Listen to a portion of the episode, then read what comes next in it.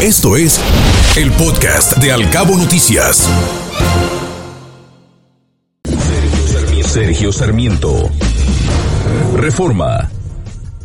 Esta mañana Sergio Sarmiento escribe en su columna Jaque Mate y habla del mitin político del presidente López Obrador del 18 de marzo, donde un grupo quemó una figura de la ministra presidenta de la Suprema Corte, Norma Piña.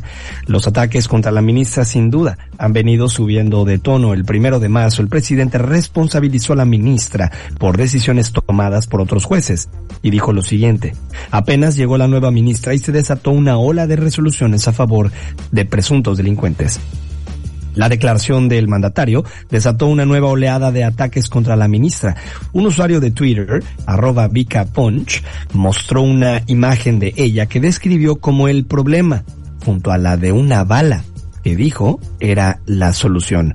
Muchas voces han rechazado los ataques, lo hizo la esposa de López Obrador, Beatriz Gutiérrez Müller, y también la senadora Olga Sánchez Cordero, quien escribió que la violencia nunca es la respuesta. El presidente debe de entender el poder de sus palabras. Quizá él no vaya a ordenar acciones violentas contra la ministra presidenta, pero muchos de sus seguidores están convencidos de que pueden ir más lejos que las palabras de su líder para quedar bien con él.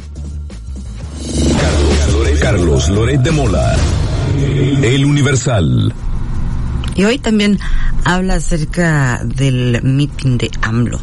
Dijo que lo de la defensa del petróleo fue un pretexto. El presidente llenó el zócalo para hablar de su sucesión presidencial del 2024 y hubo varios mensajes. Dice Carlos Loret que el primer tramo del discurso fue un mensaje encriptado y muy fácil de desencriptar. Acomodó la historia de México para, al más puro estilo priista del tapado, enviar sus señales. Eh, habló del general Cárdenas, que era un presidente muy cercano al pueblo, muy querido, que regaló tierras como nunca antes, y ya sin metáforas históricas definió que nada de zigzaguear, es, dice que siguen anclados en sus principios, no las medias tintas, y así de un jalón amenazó a empresarios y los extorsionó con su popularidad, hecho en cara a sus adversarios que Estados Unidos no los ha apoyado ni los va a apoyar, hizo un guiño a Joe Biden y a Ken Salazar y ofreció su exposición de motivos para decidir el destape de en Morena.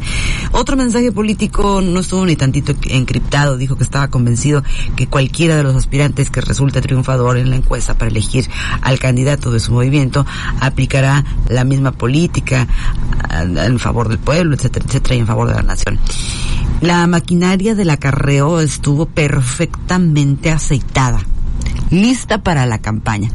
Más allá de la ridícula cifra oficial, si se compara con las que emitió el gobierno para las marchas del INE y de las mujeres, se llenó el zócalo y bien, hubo gente que fue por convicción, pero se documentaron kilómetros y de autobuses estacionados con precisión casi militar, cuyos coordinadores sabían dónde bajarse y hacia dónde dirigir a los pasajeros. Trascendió. Milenio. Esta mañana trascendió que con dos meses de retraso sobre el plazo establecido en el llamado plan militar, diputados y senadores instalarán este miércoles la comisión bicameral encargada de dar seguimiento y evaluar la participación de las Fuerzas Armadas en labores de seguridad pública hasta 2028. Y como presidente de esa instancia, el líder de la bancada de Morena, Ricardo Monreal Ávila, anticipa desde ahora una revisión a fondo de la estrategia anticrimen del gobierno federal.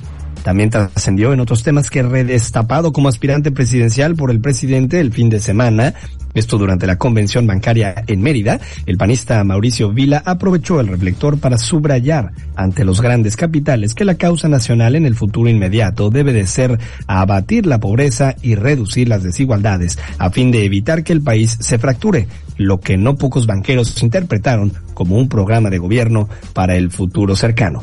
¿Será? Templo Mayor. Reforma.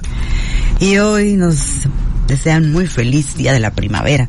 Los jardines florecen, los pajaritos cantan, el cielo brilla en todos lados, excepto en Monterrey, porque en aquella ciudad la negligencia de Pemex ha llegado a niveles alarmantes con la contaminación que genera la refinería de Cadereyta. Ya desde hace tiempo, grupos civiles y académicos habían advertido sobre el brutal incremento de los niveles de todos los contaminantes que afectaban sobre todo la zona metropolitana regiomontana. Inclusive había denuncias precisas sobre cómo la planta petroquímica libera enormes nubes de contaminación por las noches, como si el hecho de haberlo o de hacerlo en oscurito disminuyera el envenenamiento del aire.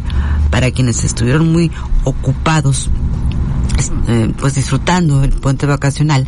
La situación en Regiolandia se agravó el fin de semana con la presencia de una gigantesca nube amarilla cubriendo la zona alrededor de la refinería y llegando a todos los rincones de la capital de Nuevo León. La alarma fue de tal grado que Samuel García salió a decir que ahora sí, Pemex se había pasado de la raya e inclusive su gobierno está queriendo clausurar la refinería. ¿Será que ahora sí se acabó la luna de miel entre AMLO y Samuel Lon? Es pregunta que no alcanza a ver la respuesta por tanta contaminación. Raimundo Riva Palacio. El financiero.